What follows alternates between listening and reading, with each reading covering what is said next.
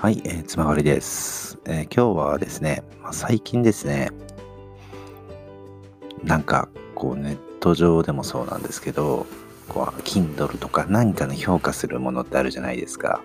で、あれでこう高評価全部星5みたいなのがあったんですよ。で、まあこれ人間関係でも一緒だなと思うんですけども、まあ、僕のところにもたまにいるんですけど、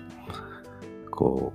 う、何でもかんでもおだてまくるとか褒めまくるとかみたいな人が結構いて僕そういうのって嫌いなんですよ。えー、なんでかっていうとこう人って誰だっていいところと悪いところあるじゃないですか。でそれを踏まえた上でその人のことが好きだって言ってくれることの方が僕は嬉しいなって思っててだから僕の弱点であるとかダメなところっていうのをたまにディスってくれるぐらいがちょうどいいと思うんですよね。それが正当な評価だっていつも思っていてで、もうちょっとこうしてくれるとありがたいな、みたいなのをくれると分かりやすくていいじゃないですか。うん、だから、なんでしょうね、過剰にとにかく褒めるとか、すごいですね、みたいなことをこう言われて、何がって聞くと大したものが返ってこないみたいなことがよくあるんですよね。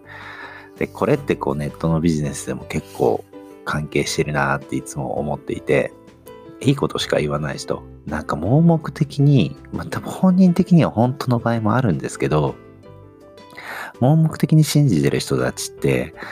こう怖いなっていつも思ってて、そういう人たちって自分の都合が悪くなった瞬間に一気に離れていくし、まあ、離れていくのはもう勝手にすればいいんでいいんですけど、あの、まあ、ご機嫌取りみたいなのがまあ大嫌いなんですよね。で、これってある意味こう本当に大事なことで、過剰にその人のことが信者みたいな形で中身はどうでもよくて、とにかくいいことしか言わない人ばっかり集めると、こう逆に怪しくなってしまうっていう不思議な現象が起こるんですよね。だから僕は人のレビューをするときとかは、いいところ、悪いところ含めた上でのいいところ。だからこう、うん、そういう、こういうことを書くと、こういうふうに思われるデメリットもあるかもしれませんが、こういうところは素晴らしいとこだと思います、みたいな言い方をするようにしてるんです。で、レビューを書くときもですよ。だから、まあ、いいことしか言わないっていうのもなしだし、悪いとこだけにフォーカスをすると自分の今度はもう物事の悪いとこしか見れないと、今度は自分自身のメンタルが落ち込みやすくなったりとかするので、それもしないんですが、悪いところを踏まえた上でいいところを見るっていうところがすごい大事なことだと思います。なのでですね、もしあなたも文章を書くときとかでもですね、あの、誰かの評価をするときでも、こういいとこしか述べないとか、根拠のないすごいみたいなことを言ってしまうと、これ、これは本当に文章の力が弱まってしまうし、あの誰かのレビューをするときに本当にその人の素晴らしいところ、実は伝えられていない可能性があるので、ぜひ気をつけてもらいたいなっていうのと、まあ僕も気をつけていこうかなとは、まあ常に気をつけてはいるんですが、だから、何でもこうご機嫌取りみたいにいいとこ褒められたいってみんな思うじゃないですか。でもそれってある意味危険なんですよね。おだてられて調子に乗らされて結局あの何でしょう。うん、あなた自身が調子に乗ってしまってまあなんでしょうね。はめられるというかこう調子に乗ってしまってよりこう危険なことまで自分でしてしまうみたいなことになってしまいかねないのもありますので、えー、ぜひですね、今日からですね、何でもいいので、誰かの、誰かを褒めるときでも、とにかくこの人はすごいんだみたいなことを言うのではなくて、どういう時にすごいと思ったのかみたいなエピソードを語るようになったりとか、何かのレビューをするときに、ここが本当にいいと。で、こういうところがいい。でもこういうところはちょっと弱点なんだけどね、みたいな風に両極をちゃんと伝えられるようになると、相手もいい判断ができるし、あなたもいい判断ができるようになるので、えー、ぜひですね、そこら辺気をつけてみてはいかがでしょうかという、えー、お話でした。えー、それでは今日は以上で終わりたいと思います。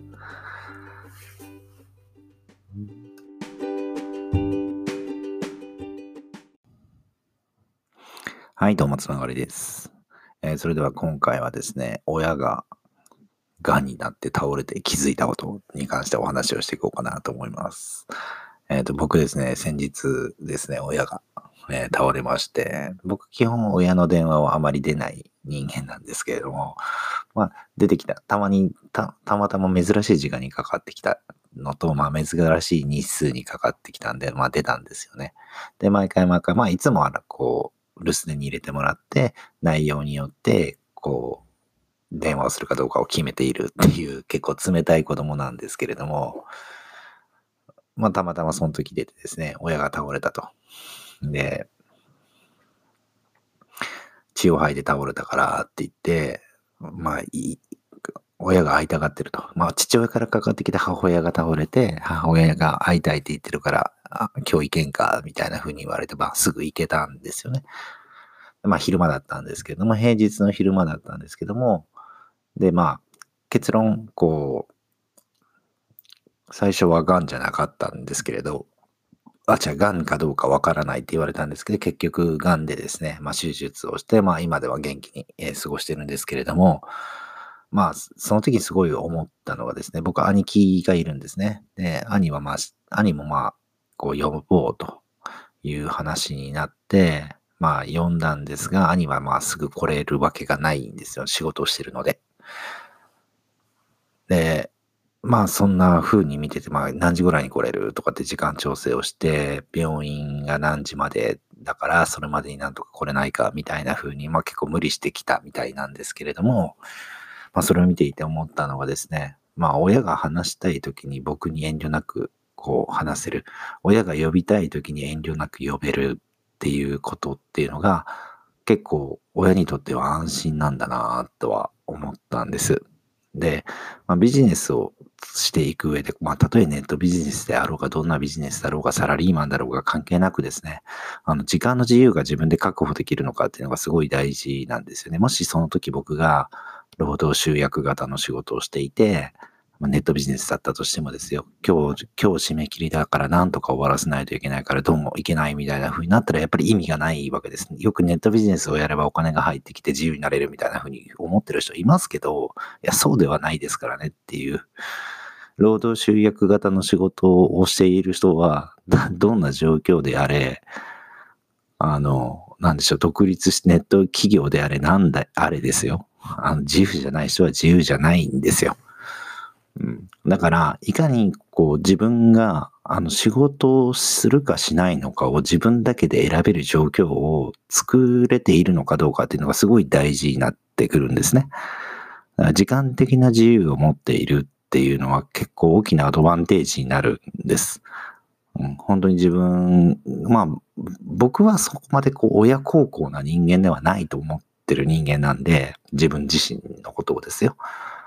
ただ、あの、親が必要だって言ってくれた時にはいつでも言ってあげられる自分のこの状況に関してはすごいありがたいなって、こう改めてすごく実感をしました。で、どれだけビジネスをやってたとしても、えー、労働集約型であったりとか、まあ常に忙しい状況になっててもやっぱり意味がないんですよね。で、何がきついのかっていうと、やっぱり精神的な精神的にこう縛られてる感がどうしても残ってしまう。まあ自分で選んでやってんだったらまたいいんですけれども、こう、選べるっていうことがすごい大事なんです。例えば僕だったらば、その時だったら仕事をしてたと。仕事してる時に親から電話がかかってきて、え行くこともできるし行け、行かないっていう選択肢もできるわけです。このどちらかを自分で選べる幅が広くなればなるほど、人生ってかなり自由になるんだなっていうふうに思ったんですね。なのでですね、ぜひですね、あなたもですね、労働集約ではなくて時間を生み出す、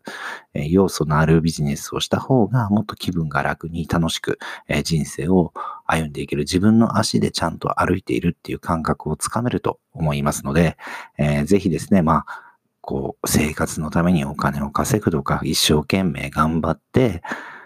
とにかく頑張ろうというようなビジネスをするのではなくて、どんどんどんどん自分が楽になっていくようなビジネス、えー、をしていって、まあ、クソな人間になってもらったらなと思います。まあ、僕はですね、もっともっとこれから、あの、クソ、クソな人間ですね、働きたくないと、えー、働きたくないっていうのを、働かなくてもいいような状況っていうのをどんどんどんどん作っていくために、まあ、生、究極の怠け者になるために僕も進んでいきますので、えー、ぜひですね、えー、お互い、えー、クソな人間になりましょう。えー、それではですね、今回は以上で終わりたいと思います。ありがとうございました。